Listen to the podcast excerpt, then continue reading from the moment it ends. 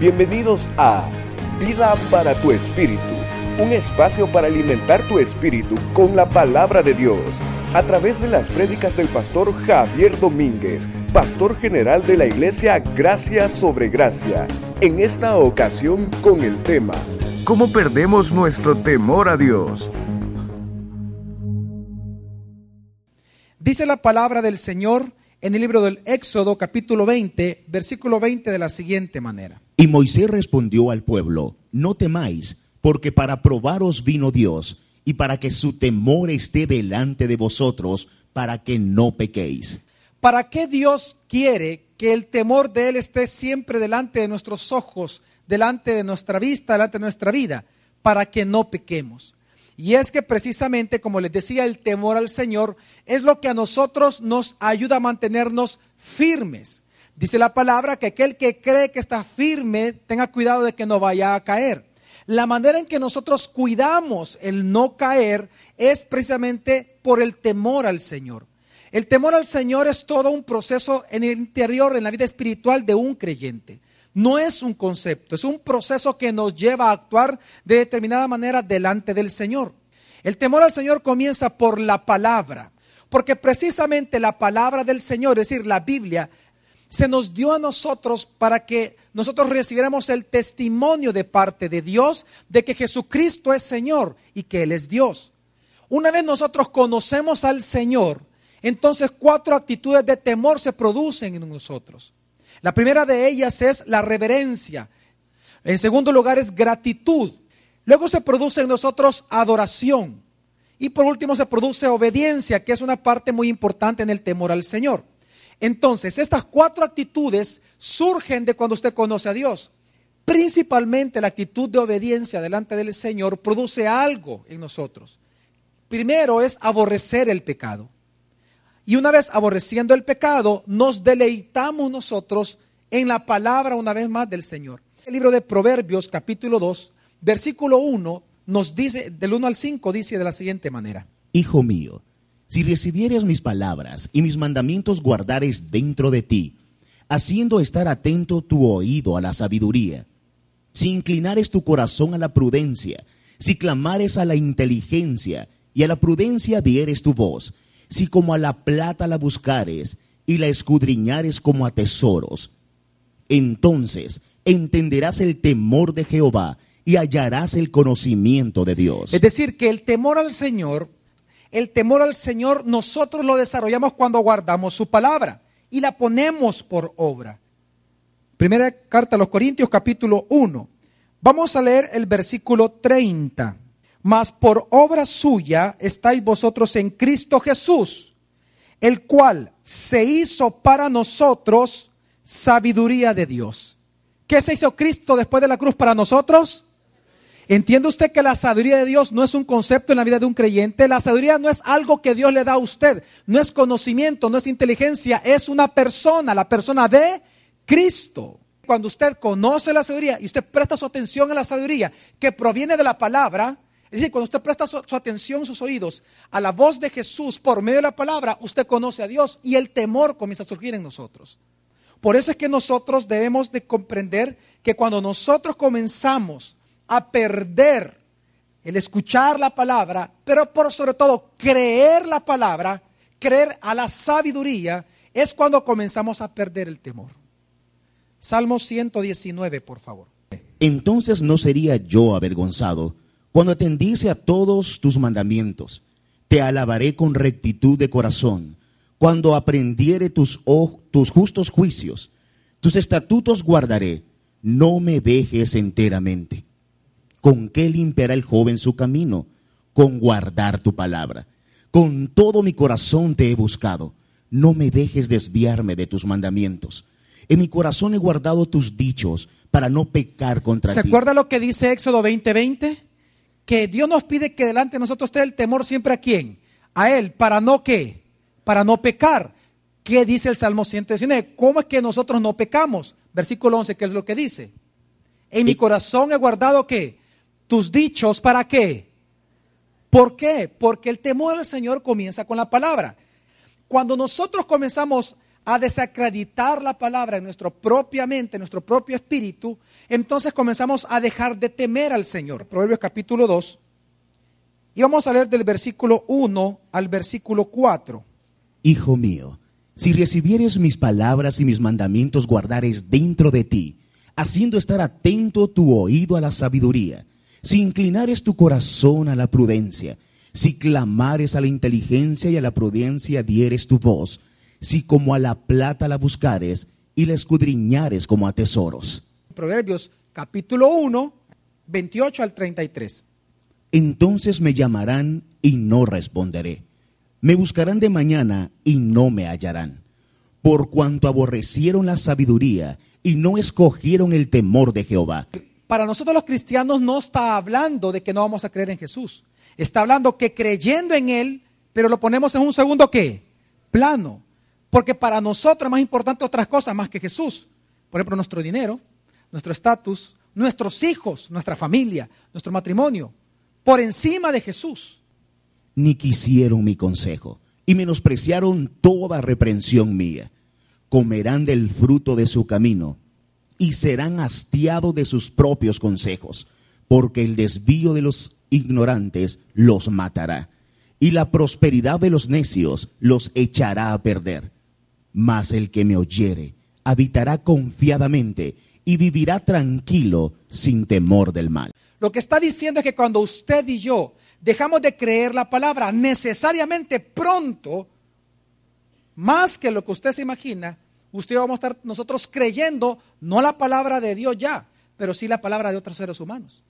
Porque precisamente nosotros comenzamos a dejar de temer a Dios cuando nosotros dejamos de creer la palabra. ¿Cómo es que nosotros perdemos el temor al Señor si yo todo el tiempo vengo a la iglesia?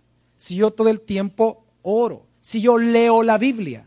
¿Cómo es posible, pastor, que yo pueda dejar de creer la palabra si yo amo a Dios? Y esto es importante entender. Porque un cristiano puede dejar de creer la palabra, sí, no toda la Biblia, porque entonces no seríamos cristianos, pero sí parte de ella. Entonces, ¿cuándo es que eso sucede? Perdón, ¿cómo es que eso pasa en la vida de una persona? En Jeremías 2, capítulo 13, la Biblia es muy clara cuando dice lo siguiente. Algo muy importante en estos versículos que dice el Señor.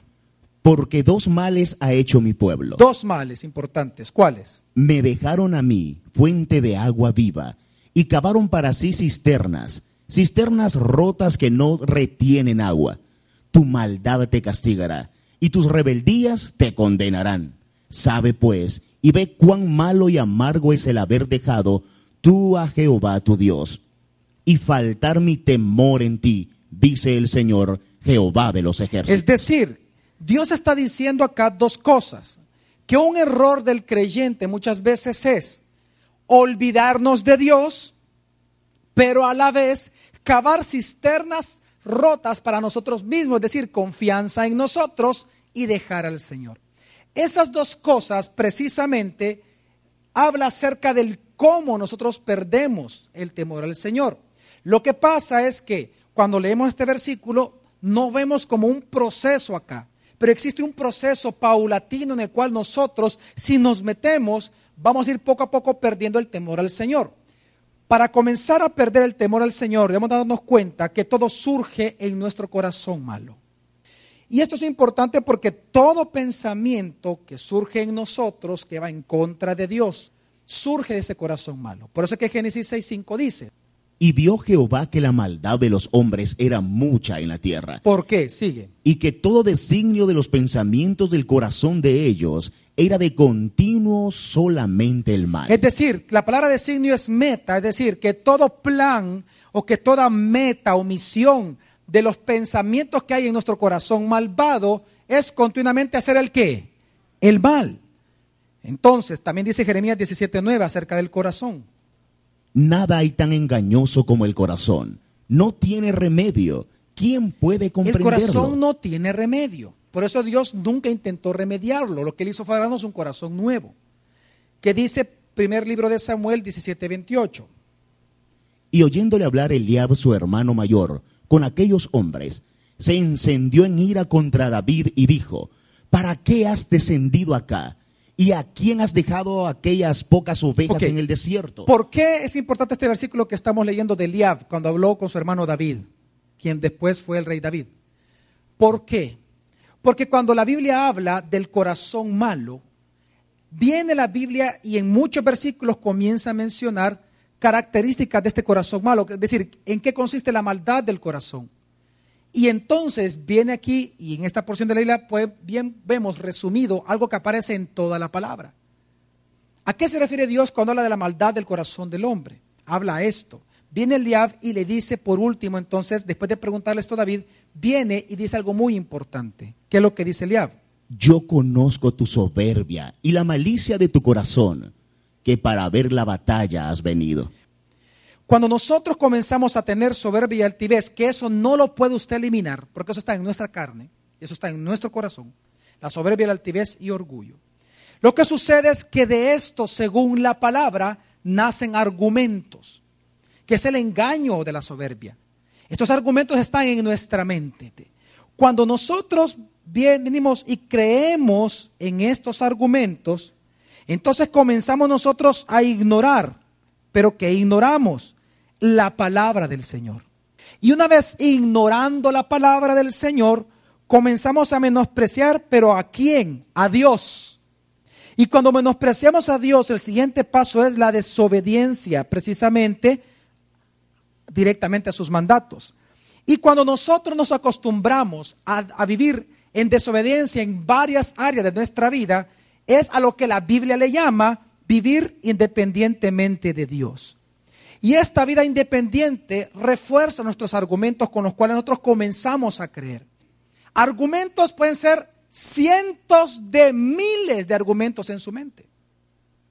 Pero cuando usted cree uno, uno con uno que crea, automáticamente usted está haciendo qué? Ignorando qué? Lo que dice la Biblia. El hecho de que usted crea o no la Biblia no deja de ser verdad la palabra del Señor. La palabra del Señor es verdad para siempre.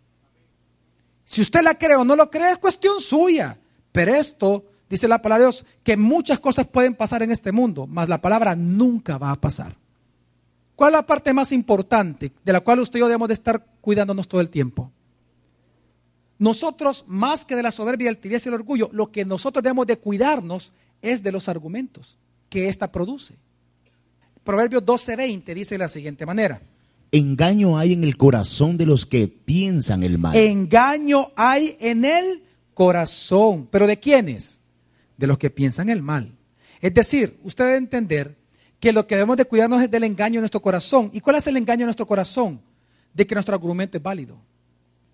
Por eso es que Proverbios 28:14 dice, Bienaventurado el hombre que siempre teme a Dios, mas el que endurece su corazón caerá en el mal. ¿Caerá en dónde? Y es que la lucha de nosotros como creyentes siempre se da a nivel espiritual. Claro, toda lucha es espiritual, pero es a nivel de la mente. Si usted cree la mentira que puede provenir del mundo de Satanás o de su propia soberbia, usted desobedece a Dios. Segunda carta a los Corintios capítulo 10. Del versículo 3 al 5, ¿qué dice? Pues aunque andamos en la carne, no militamos según la carne. No meditamos según porque se nos dio una nueva vida. Sigue.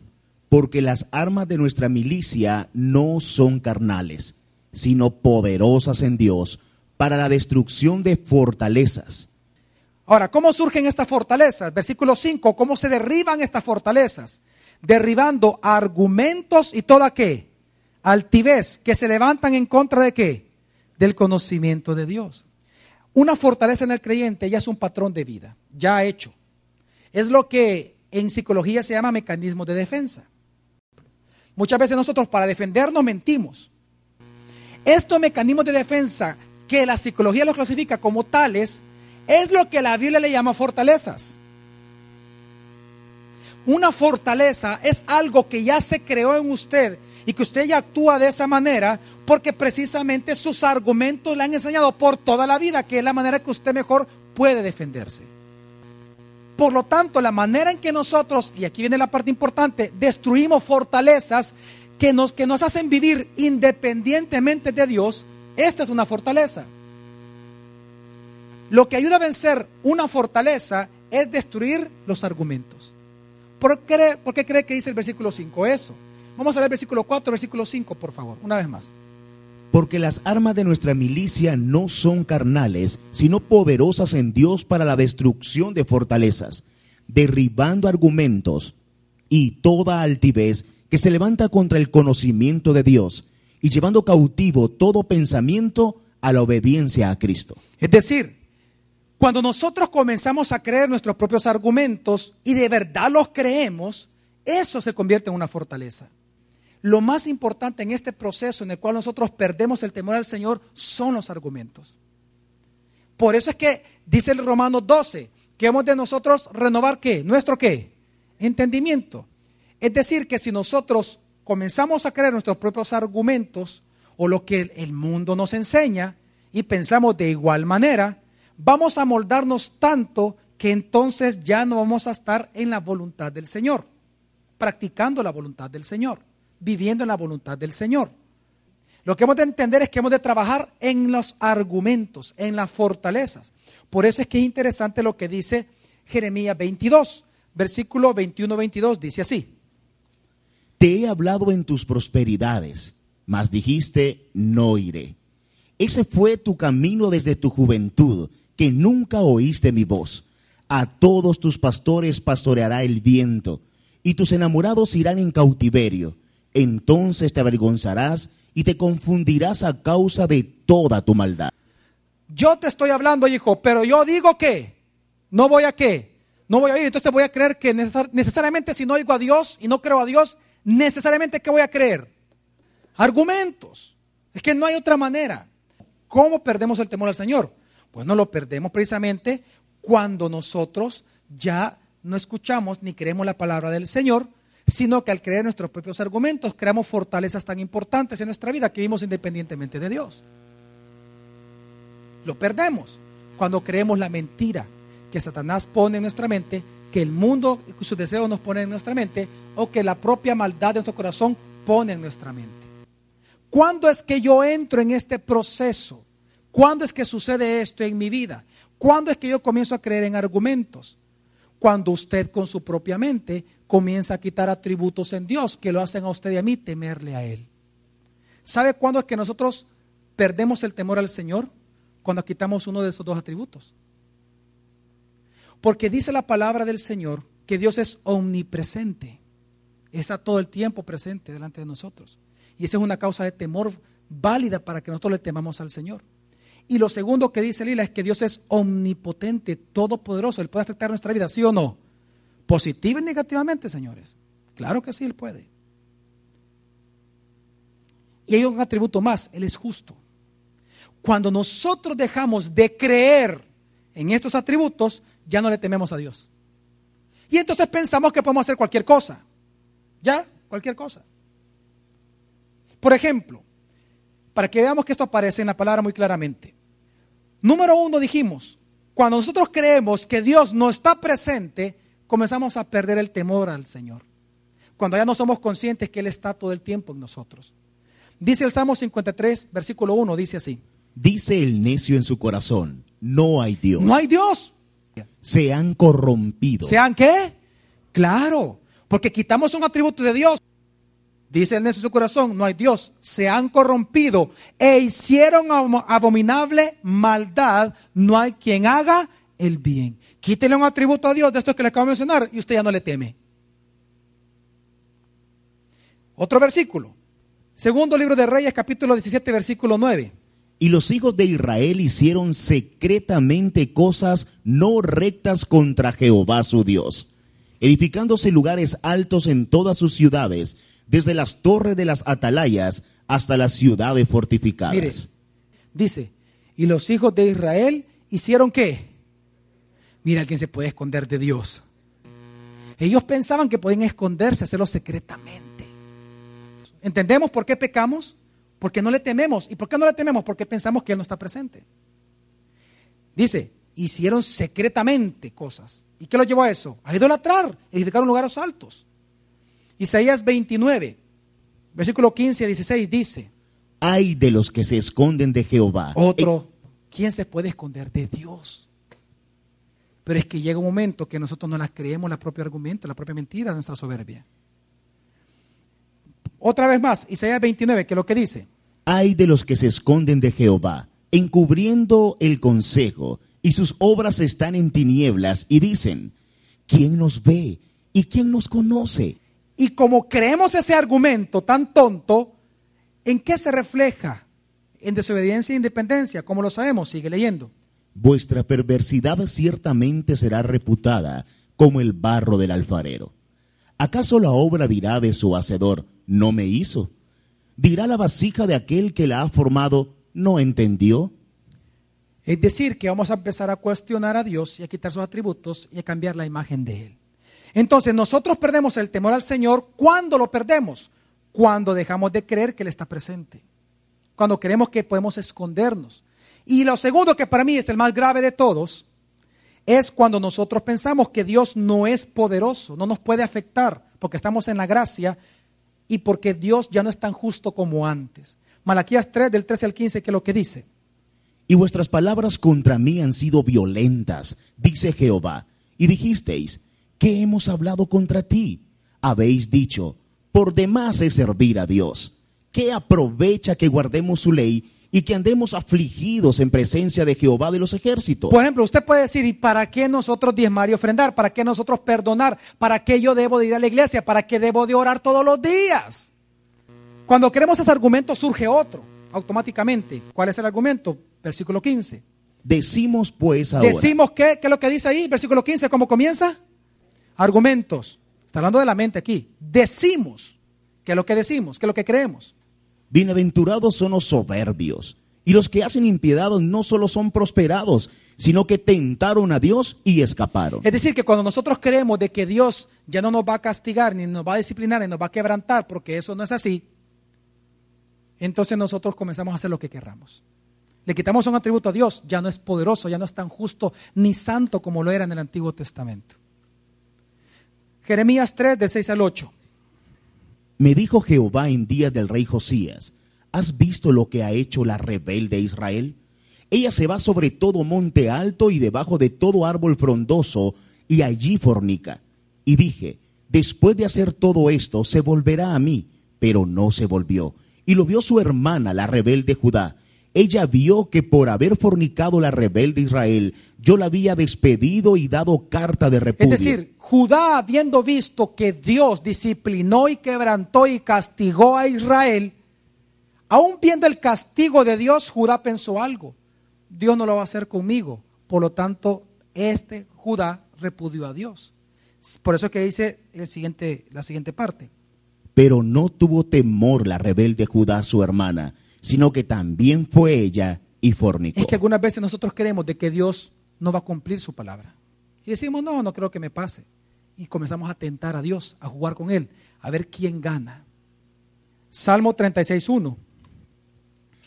La iniquidad del impío me dice al corazón, no hay temor de Dios delante de sus ojos.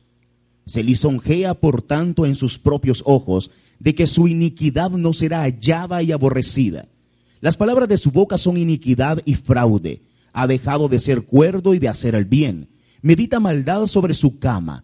Está en camino no bueno. El mal no aborrece. Dice, no hay temor de Dios delante de sus ojos. Se lisonjea por tanto sus propios ojos de que su iniquidad no será hallada y aborrecida. ¿Por quién? Por Dios. Es que al final de cuentas, el problema no son ni siquiera los argumentos. Porque argumentos siempre van a haber en nuestra mente que se van a oponer a Dios. Dice la palabra, y todo argumento y altivez que se levanta en contra de qué? Del conocimiento de Dios, conocer a Dios, quitamos sus atributos. Siempre en nuestra mente van a haber argumentos todo el tiempo que se levantan en contra de Dios. ¿Qué es lo único que tenemos que hacer? No creerlos. Quiero que me acompañe, Eclesiastés capítulo 8, versículo 11. Como la sentencia contra una mala obra no se ejecuta enseguida, por eso el corazón de los hombres está en ellos entregado enteramente a hacer el mal. Aquí está hablando de la gracia. En el Antiguo Testamento lo que condenaba a una persona y por la gente la cual la gente temía a Dios, lo que lo condenaba eternamente era desobedecer la ley. Pero a nadie se le premiaba por cumplir la ley. Ahora que estamos bajo la ley del espíritu de vida, Cuando usted se esfuerza por cumplir esa ley del Espíritu de vida, Dios lo premia abundantemente. Y el premio es automático. Usted perdona a su pareja y comienza a ver el amor entre ustedes. Usted comienza a hacer muchas cosas, Dios comienza y lo comienza a bendecir porque es la ley del Espíritu de vida. Y cuando usted desobedece, por cuanto toda la ira de Dios ya recayó sobre Jesús de manera gratis para nosotros, toda la ira de Dios cayó sobre Jesús, todo el castigo que Dios retuvo lo dio sobre su Hijo, entonces cada vez que usted desobedece, Dios no tiene por qué castigar. ¿Sabe usted? Porque es la gracia. Entonces, ¿qué hace Dios? Lo que pasa es que Dios reserva el castigo para el juicio. Como la sentencia contra una mala obra no se ejecuta enseguida, que es la época de la gracia, como Dios no ejecuta su, condena de una sola vez, sino que va a esperar hasta el juicio, y nosotros vemos eso, entonces ¿qué produce en nuestro corazón, en nuestra mente? Pero le tengo una mala noticia. Dice así la palabra también en el en la época de la gracia, que aquel que persiste en pecar, que aquel que ya hace su pecado un hábito, a ese Dios sí lo disciplina. Cuando ya es hábito, ahí sí viene el masazo de Dios. Pero ya no es para condenación como lo era en el Antiguo Testamento. Es tan fuerte la gracia del Señor que Dios no lo disciplina a usted para destruirlo ni para condenarlo. Porque usted no puede ser condenado, usted ya es hijo de Dios. Entonces, ¿para qué es? Para volverlo a levantar y para que disfrute las riquezas de Él. Esa es la gracia. Por eso es que lo más importante para nosotros es conocer la verdad. Y conocerán la verdad y la verdad los hará libres de toda altivez, de todo argumento y fortaleza que se levantan en contra del conocimiento de Dios. Conocer la verdad nos hace libre en nuestra mente, nos hace libre en nuestro espíritu conocer la verdad, la cual es Cristo. Por eso es que el primer mandamiento para Dios, de Dios para el hombre siempre ha sido, oye Israel, oye, oye, oye, oye. ¿Qué le dijo Jesús? ¿Qué, dijo el Padre del Hijo cuando Jesús se transfiguró en el monte? Este es mi Hijo amado en el cual me he complacido. A Él oíd. El mandamiento más importante del ser humano siempre en toda la Biblia ha sido, oíganme a mí, oíganme. Oíd, oíganme. Es el mandamiento número uno en toda la Biblia. Oíganme a mí. Cuando usted hace de Dios su temor, usted no tiene por qué temer al hombre. No puede ya temer al hombre, porque usted ya le teme a Dios. Por eso es que dice la palabra en Job capítulo 4, versículo 6, no es tu temor a Dios tu confianza. ¿Sabe qué es la confianza del creyente? El temor a Dios. No es tu temor a Dios tu confianza. O sea, la confianza del creyente es el temor a Dios. Proverbios 14, 26. En el temor de Jehová está la fuerte confianza. Usted quiere recuperar su confianza en el Señor, tema, comience a escuchar. Crea la palabra más que sus propios argumentos, mi familia. Dice Proverbios 23, 17, dice, no tenga tu corazón envidia de los pecadores, antes persevera en el temor de Jehová todo el tiempo. ¿Por qué, pastor? Eclesiastés 8, del 12 al 13 dice, ¿por qué? Aunque el pecador haga mal cien veces y prolongue sus días, con todo yo también sé que les irá bien a los que a Dios temen, los que temen ante su presencia. Y que no le irá bien al impío, ni le serán prolongados los días, que son como sombra, por cuanto no teme delante de la presencia de Dios, mi familia. Más que fijarse en lo que otros hacen contra suya, tema a Dios. Confíe en Él. Haga de temor del Señor su propia confianza delante de Dios. ¿Se acuerdan ustedes de la historia de Abraham cuando se dividieron las tierras con su sobrino Lot? ¿Se acuerdan ustedes? Dice la palabra, ¿cuál fue la característica que Lot tomó para elegir la tierra? Dice que hablando con su, con su tío, con su, con su tío Abraham, le dice que él va a coger X tierra y la Biblia dice que porque esa tierra era tan buena como el huerto de Jehová, pero a la vez era tan buena como las tierras de Egipto. ¿Qué representa Egipto en la Biblia? El mundo. ¿Sabe qué está diciendo ahí? Que Lot ya había perdido el temor al Señor. Él le había dicho, bueno, yo puedo vivir tranquilamente, un pie en el mundo, un pie con Dios. Puedo, yo escojo esta tierra porque tiene lo mejor del mundo y tiene lo mejor de Dios. Y esa pequeña decisión lo llevó a vivir unos grandes problemas. Tanto así que hasta preso se lo llevaron. ¿Cómo fue el final? Terrible. Porque escogió mal, pensando que podía vivir con el mundo y vivir con Dios. Mi familia, Dios no quiere una parte de su vida, Dios quiere toda su vida. Rindamos nuestra vida a Dios en el temor a Él. Amén.